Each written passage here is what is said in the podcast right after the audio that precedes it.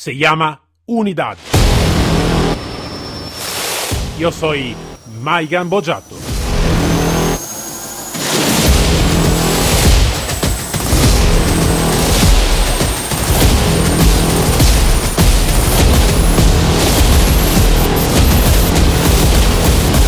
Unidad K9.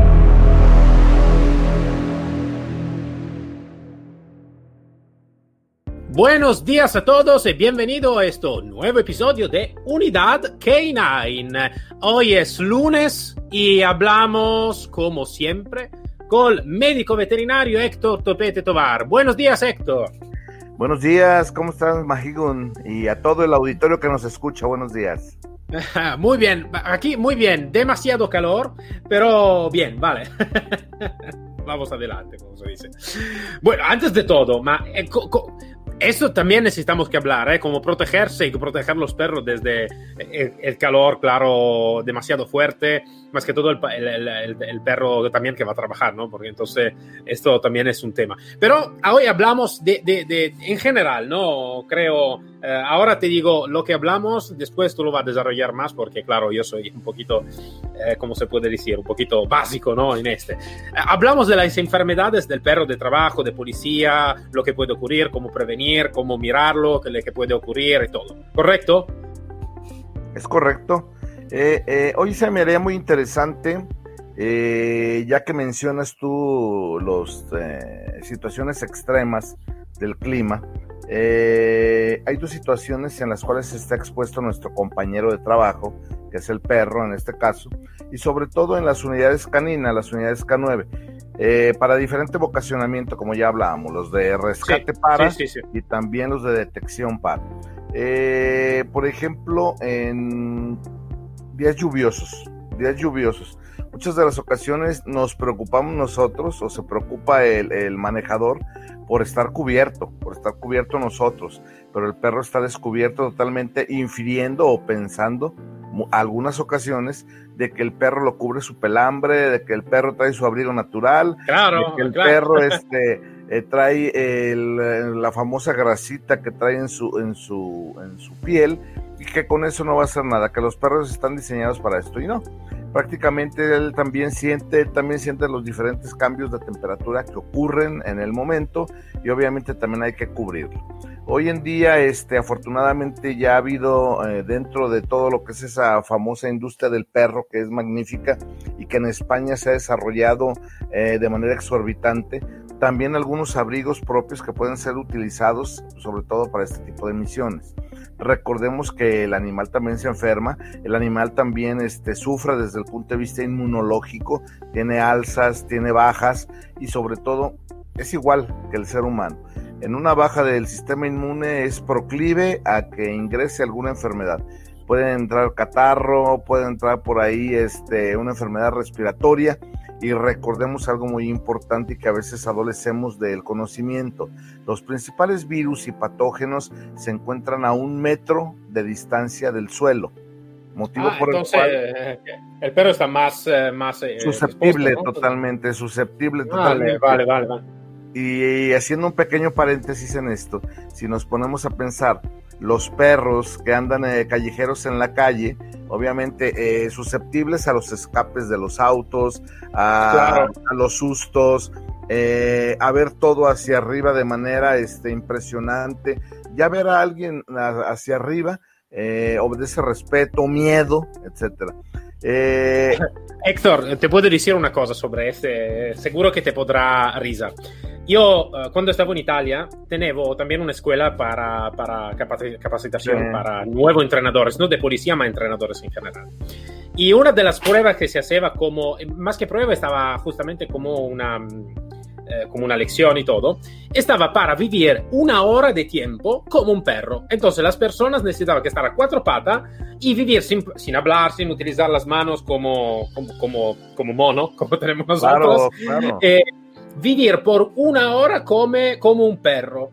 Eh, entonces, con otros perros que estaban en el, mismo, en el mismo sitio, ¿no? Y esto muchas veces, cuando terminaba este trabajo, muchas veces la gente me, decía, me iba a decir, hostia, esto, pero es, es duro, ¿no? Porque mirar la, la, vida desde el punto de vista del perro te va a cambiar mucho desde sí, de lo que, que, que, es el punto de vista, ¿no? Eso, claro, quiero decirlo porque ha sido, que tú estabas hablando, ¿no? De, de, de mirar también del perro, me, me pone la, me ha puesto la, la sonrisa porque realmente claro. creo que es algo de importante, ¿no? También tener el punto de vista del perro. Sí, insisto, ¿no? Es un compañero, es un compañero, yo lo decía en, en mis anteriores intervenciones, que es alguien con el que compartimos el trabajo y también la vida la vida en ese sentido, ¿no? Y él no va a dudar en lo absoluto en defender, en defendernos a nosotros, inclusive poniendo su vida. Y al revés es difícil, ¿eh? Al revés es difícil. Este, muchas de las ocasiones, este, el humano no le entra, este, a una situación en la cual su binomio se encuentra en peligro. Pero bueno, es muy interesante y, y, también en estos cambios bruscos de temperatura nos podemos encontrar, encontrar a lo largo del tiempo que el perro también, como el ser humano, empieza a desarrollar enfermedades crónico-degenerativas, igual que el humano. Nada más por mencionar una, eh, el día de hoy, y si nos alcanza hablaremos sobre otras más. La diabetes mellitus en el perro. Muchas de las ocasiones yo he visto personas que dicen, ¿cómo, cómo diabético mi perro? Pues es un perro. Pues sí, pero también desarrolla enfermedades crónicas degenerativas y a partir de la detección de la glucosa alta, en este caso, o también una diabetes ya franca, se tendrá que tratar, se tendrá que exactamente llevar una dieta diferente y sobre todo, muy importante, si es un perro de trabajo excesivo, detección de artefactos explosivos, eh, búsqueda y rescate, detección en el mar, tendremos que bajarle prácticamente el trabajo. Eh, y también empezar a medicarlo prácticamente ya de por vida, lo que le queda de la vida es a, este animalito. Eso no quiere decir que lo hagamos a un lado, al contrario, si es como el ser humano también, si tú eres sometido a una carga excesiva de trabajo o ocho horas de trabajo diario y de repente te bajan a la mitad por X, Y, como nosotros ahorita nos está pasando ahorita con el encierro, que muchos de nosotros nos disminuyeron al 50%. ¿Qué es lo que sucede? empezamos también a deprimirnos y a deprimir otros aspectos del punto de vista inmunológico, como puede ser eh, el mismo sistema inmune y que permite entrar otras enfermedades oportunistas en ese sentido. ¿Cómo ves? Entonces, eh, eh, entonces realmente es que em, sí que un perro, claro, de trabajo necesitamos que cuidar bien lo que hace un perro de trabajo y tener una información, entonces tener antes todo un contacto muy estricto también con, con, un médico veterinario que puede ayudarte, ¿no? A prevenir también alguna enfermedad. Yo lo que pienso es también, Héctor, eh, no, es que yo te digo la mi experiencia, ejemplo, ¿no? Yo cuando estaba en policía eh, he trabajado siempre por la calle, siempre muchos entrenamientos, muchos sí. entrenamientos también deportivos, ¿no? no por deporte, más casi como atleta por, por, por estar en el operativo y todo. Y al final, claro, hoy esto lo, lo, lo, lo, noto, ¿no? Por la mi espalda, lo noto por algún hueso que, que está sí. por el cuello y todo. Imaginando también un perro de trabajo, ¿no? Que sube, que baja, que va a saltar, que va a hacer muchas cosas, ¿no? Imagino también el perro ahora, no, no de trabajo, más ejemplo de agility, ¿no? Que va a, hacer muchas cosas. Creo que puede tener la misma enfermedad que podemos tener nosotros en este caso, ¿o, no? Exactamente, exactamente. El perro, tú lo decías atinadamente al principio de, o en una intervención anterior, el perro trabaja en cuatro patas. Desde el punto de vista biomecánico, es más accesible. El ser humano trabaja en dos patas, en dos extremidades, y su biomecánica es totalmente diferente. El perro tiene más aptitudes de soporte en cuatro extremidades que el ser humano. Pero sin embargo también es muy importante tu comentario. Es muy importante, también puede tener enfermedades o lesiones o enfermedades que se produzcan a partir de lesiones antiguas, de correr, de saltar, de brincar, de rasgarse, etcétera, etcétera, y que sin embargo muchas de las ocasiones las detectamos, eh, tratamos de darle una solución casera, no investigamos de alguna u otra manera eh, más profundamente esto con un método radiodiagnóstico, por ejemplo, placa de rayos X, tomografía, etcétera, etcétera, y vámonos otra vez a trabajar. Y el perro, bien lo decías, ¿no? También es como un niño pequeño, es un paciente pediátrico que tenemos nosotros que adivinar prácticamente adivinar o ver en base a comportamientos qué es lo que está sucediendo. Y es muy importante lo que tú comentas, sobre todo porque ahí sí, si un perro tiene una lesión en extremidades que le llamamos los veterinarios, se llama tren anterior y tren posterior. Si en alguno de los trenes eh, tiene eh, daño, daño que pueda ir creciendo en ese sentido, hay que retirarlo, hay que retirarlo de las unidades porque lejos de seguirnos apoyando va a ser un obstáculo y muchas de las ocasiones en operaciones policiales puede significar este, el éxito o el fracaso de la misión. Esto, esto creo que también sí es muy importante. Y también lo que tú estabas diciendo cuando hemos empezado, ¿no? También de la lluvia. A mí me, me lo, que, lo que pensaba también, ¿no? Y digo, uh, realmente no pensaba claro, yo estaba de la misma idea, ¿no? Tiene el pelo, tiene la grasa, entonces sí que se va a llover, no pasa nada, ¿no? Pero me, me daba cuenta que realmente también, no sé, de invierno o cuando estaba frío, digo, vale, cuando me está trabajando, claro, se está moviendo, no, como nosotros, no, se está moviendo, eh, tiene el calor y todo. Pero lo que pensé, digo, vale, pero cuando sube en el coche, ¿no? Entonces hemos terminado de trabajar y sube en el coche. Eh, el perro tiene frío y también está mojado. Entonces, esto puede crear algún problema por el perro, ¿no? Terminando de trabajar, ha terminado el, su calentarse, moverse y todo, sube en el coche, en el coche de policía o lo que sea, y, pero está mojado y también hace frío. Entonces, eh, sí que puede tener alguna enfermedad. Yo esto es lo que pensaba. Entonces, tú me estás diciendo más, ¿no? No solo subiendo en el coche, pero también cuando va a trabajar. ¿Justo? Por supuesto. Por supuesto también. Esto es interesante. Sí, inclusive, eh, insisto, el, sistema inmunológico del perro es igual que el del ser humano, susceptible a altas y bajas. Y esto dependiendo también de, un, de una alimentación que tenga. Eh, yo me atrevería a decir que el 80% de los perros en Latinoamérica son alimentados con las famosas croquetas solamente. ¿Por qué? Porque nos han vendido a lo largo del tiempo que la croqueta tiene todo el aporte nutricional en esa pequeña bolita y que prácticamente ahí viene todo lo que son eh, minerales, proteínas, vitaminas, etcétera.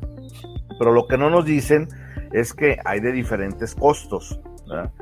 Hay las que son el alimento básico, el premium y el super premium. Eh, el super premium, por ejemplo, es un poco más, más interesante porque sí, sí es eh, un alimento el cual eh, podamos medio confiar en él, pero sin embargo a un perro no solamente hay que darle el alimento de las croquetas. ¿Por qué lo hacemos como seres humanos? Uno, porque es lo más cómodo, le damos sus bolitas y que coma libre acceso a la hora que quiera. Dos, porque las heces, a final de cuentas, van a ser duras, van a ser concretas y no van a oler. Lo que nos preocupa al ser humano es que precisamente no huelan. ¿Por qué? Porque somos flojos a veces el ser humano de limpiar las excretas y prácticamente entre menos las limpiemos y entre menos estemos en contacto con el olor, etcétera, etcétera, pues menos eh, nos vamos a molestar. Pero sin embargo, eh, el alimento, volviendo al tema inicial, el alimento eh, o lo que comen nuestros animales de trabajo en este caso es muy importante sobre todo para que su sistema inmune se mantenga a un solo nivel y no pueda desencadenar o desarrollar enfermedades eh, temporaleras o tropicales. Tiempo de lluvias, enfermedades respiratorias, problemas articulares, hasta artritis. ¿eh? Yo he visto Yo he visto perros con artritis tristemente y es igual que el ser humano. No es más progresivo, no, es, progresivo ni es eh, más aparatoso porque, insisto, el perro se maneja en cuatro patas. En todo el peso lo tiene en cuatro patas bien distribuido y nosotros no, nosotros solamente en dos extremidades que de alguna u otra manera este, el mayor peso, pesemos 120 kilos, 180 kilos, etcétera, pero nada más son dos extremidades y el animalito cuatro. Y empiezan las deformidades y también aparecen en el perro. Pero ¿qué es lo que sucede? Y tristemente eh, puedo mencionarlo, a pesar de que tú eres el cuidador, a pesar de que tú eres el entrenador, a pesar de que tú eres el médico veterinario, te da flojera muchas de las ocasiones detectar ese tipo de situaciones por pelo, eh, porque el perro no se deja, porque el perro es muy activo, porque el perro este, no manifiesta nada. Oye, pero ayer estaba bien y hoy ya no puede caminar, ¿qué sucedió? Lo que pasa es que es un evento progresivo que se ha desencadenado en esto eh, final, que es la degeneración articular. En este caso. Yo lo que hago, te digo, así que tú me, dices si estoy haciendo correcto, ¿no? Entonces también, por ejemplo, por todo lo que están oyéndonos. yo, ejemplo, yo cuando con mis perros lo que hago, claro, antes de todo de tener la mejor comida que puedo, que puedo tener para ellos, eh, de pienso seguro, claro, voy a disfrutar del pienso, pero elegí un pienso muy específico. También ha sido un nuestro invitado, que eh, es eh, un director de esta empresa que hace, un eh, se hace este, esto pienso con extrusión en frío. Es un pienso muy, muy cuidadoso, muy, muy bueno. no está por, por mala suerte, no está en Sudamérica. Aquí en Europa sí, es de Alemania y todo. Y eh, te digo, esto estamos muy bien. Todavía eh, juntos hacemos también otra cosa, ¿no?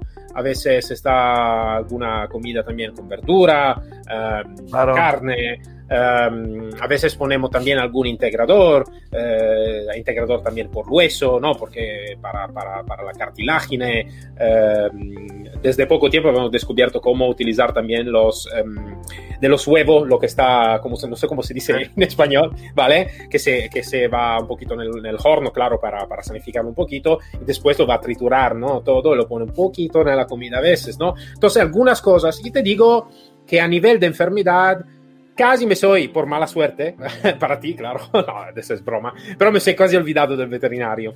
Eh, aparte de algún control que vado a hacer, ¿no? Entonces, algunas veces, como nosotros, que hacemos, no sé, el análisis del sangre, mmm, hacemos sí. cosa, no, un control también, si el perro lo miro que está bien, pero a veces no voy todos los días, pero no sé, me voy a fijar una vez o cada seis meses, una vez cada un año, si no tiene enfermedad, todavía hacemos un control para mirar si está todo bien, ¿no? Entonces, creo, más que todo, en un perro de trabajo. Mi perro son un perro de trabajo, claro, van a trabajar, pero no son perros de policía. Entonces, un perro de policía, claro, que está más sujeto ¿no? a um, lesiones, puede ser a trabajo muy duro, en todas las condiciones, calor, frío, lo que sea. Yo creo que también, ¿no? Un control, también si no tiene enfermedad visible, creo que es una buena también uh, cosa de hacer, ¿no? Supongo. Sí, sí claro. Claro que sí, este, muy atinado tu comentario también, este, eh, pero insisto, eh, ojalá todos pudiéramos actualizarnos en ese sentido, ¿no? E inclusive eh, dice un dicho acá en Latinoamérica, no sé si se puede aplicar allá o lo hayas escuchado, en casa de herrero hasta donde palo. Eh, yo tengo... No, no conozco. ¿Qué quiere decir esto, no? Que yo, yo como médico veterinario recomiendo y doy este instrucciones y dos recomendaciones de salud. Pero en mi casa muchas de las ocasiones mis animales adolecen de este tipo de situaciones. ¿Por qué? Porque me la paso la mayor parte del tiempo fuera, fuera de casa y exactamente no aplico. Lo tengo, eh, duró un ejemplo que me lo pongo yo. Tenía yo un perro maltés, muy, muy inteligente el perrito. Este, y de repente este, hubo la necesidad por ahí de tenerlo en un patio, en un patio, en una segunda planta, un patio grande con sol y sombra y agua. Pero sin embargo, precisamente porque yo pensando que estaba bastante cómodo el animal con una buena distancia, tenía vista a la calle, este, los árboles, todo, socializaba de alguna manera el animal, ¿no? Pero sin embargo, este, me acostumbré tanto que estuviera que lo dejé durante dos años.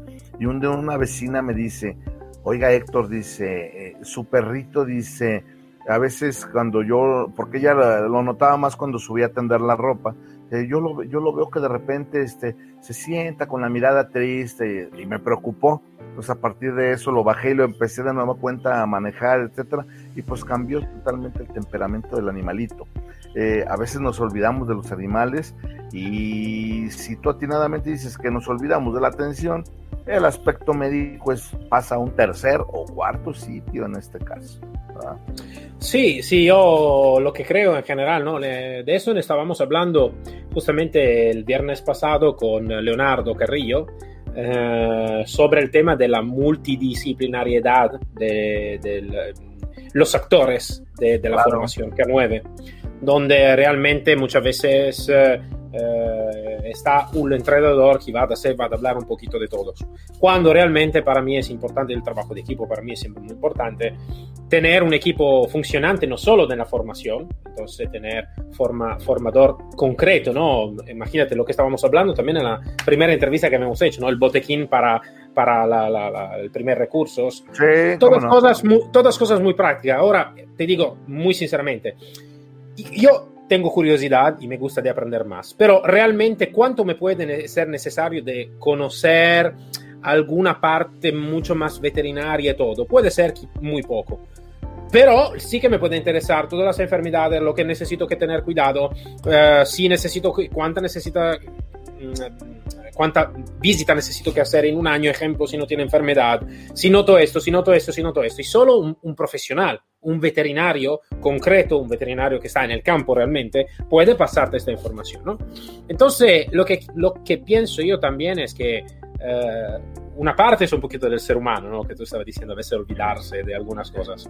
La otra creo que a veces también un poquito falta también aquí de conocimiento sobre, sobre este tema que se necesita que implementar también, ¿no? Porque esto puede realmente salvar vidas para, para perros, para, para todos. Entonces, mm, creo que es importante. Yo te digo, ejemplo, una cosa que em, mucha gente no sabe o no va pensando, ¿no? Ahora que hace demasiado calor, eh, creo también en México hace mucho calor ahora. Ahora estamos a 31 grados.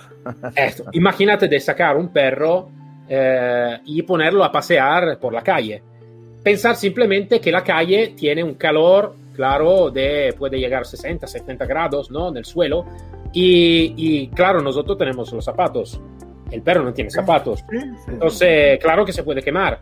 Y muchas veces me ha ocurrido, digo, ¿cómo? ¿El perro se quema las, las, patitas? El cojinete. Eh, sí, esto, sí que se quema. Entonces, tener cuidado de esto, ¿no? Pero es como el huevo de Colombo, ¿no? Que a veces uno lo sabe, pero no lo sabe hasta que uno lo va a decir, ¿no?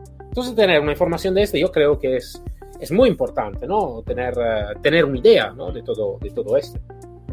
Sí, claro, este, y lo dejamos, ¿no? O sea, pensamos que el perro realmente está diseñado, así como viene al mundo ahora sí, eh, está diseñado para enfrentar el mundo, y no en lo absoluto, ¿no? O sea, eh, tampoco no está diseñado para enfrentar situaciones hostiles, situaciones de las grandes ciudades que le causan estrés. No es lo mío, a mí se me hace muy curioso cuando llego a, pueblos eh, o a ciudades medias, la actuación de los animales, no solamente de los perros. Aquí en la ciudad, eh, las pocas aves que circulan en Guadalajara, este, son aves que están este, con una sensibilidad al mil, ¿no? Y, por ejemplo, están al alba de, otro depredador, pero principalmente del ser humano. Igual todos los animales, los gatos, los perros, etcétera. Llegas a un pueblo y es totalmente diferente. Muchas de las ocasiones, hasta no me dejarás mentir, te has encontrado que vas llegando por el camino y ves un perro que está acostado a la mitad del camino, que hasta le tienes que dar vuelta porque no se quita con tu auto o bicicleta lo que traigas. O sea, el ritmo de vida es hostil de entrada es hostil eh, prácticamente para esos animalitos.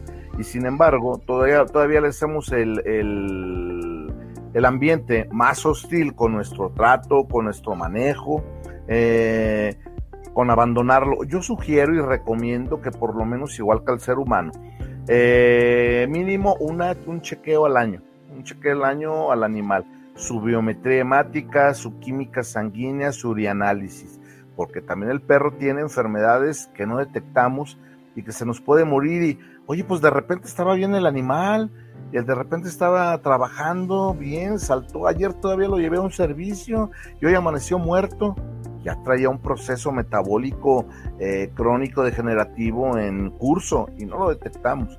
Yo sugiero una vez al año hacer los exámenes, mínimo, mínimo, si es posible dos, si hay la eh, voluntad y el recurso económico, en este caso, hasta dos al año. Eso, aparte de, checar, obviamente, desde cachorro todo su, aplicación de vacunas que tú ya tienes conocimiento y bueno, dependiendo del trabajo que esté desempeñando el animal. Una, una pregunta, Héctor, que me, me, salió ahora, ¿no? Que tú estás ahí, estás haciendo una sugerencia para mí muy importante, ¿no?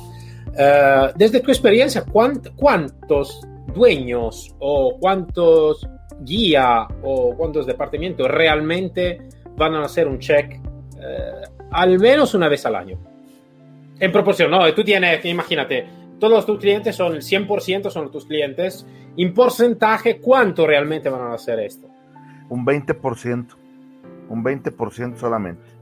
Y si hablamos de unidades eh, K9 gubernamentales, híjole, en ocasiones dependiendo de, de, que el médico veterinario o los entrenadores estén incidiendo con el jefe, incidiendo con el alto mando para hacer periódico. Si no, no se hace. Y hay otras que de plano, este, tú sugieres, este, oiga, necesitamos checar los perros, ya tienen dos años que no se checan, este, si bien están bien de salud, eh, bien detectamos visualmente que no hay parásitos, este, pero necesitamos checarlos, ¿no?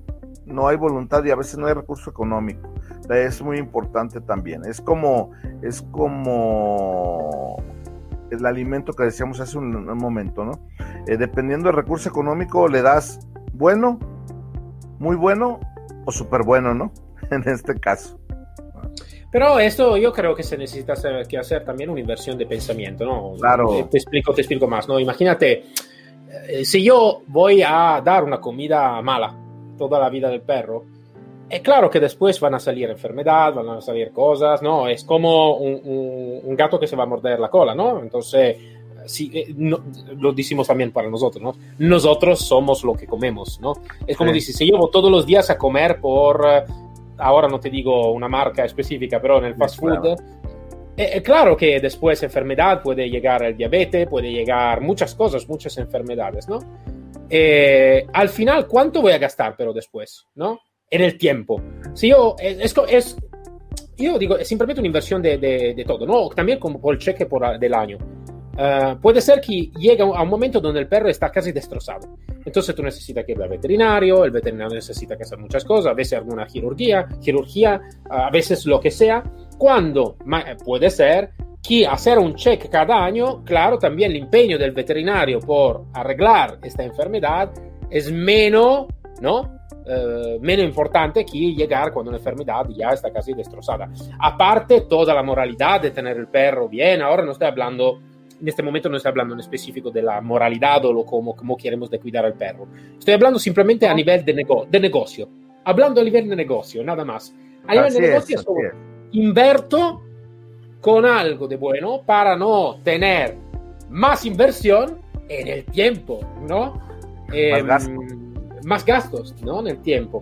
Entonces, yo creo que también es una, una inversión también de pensamiento.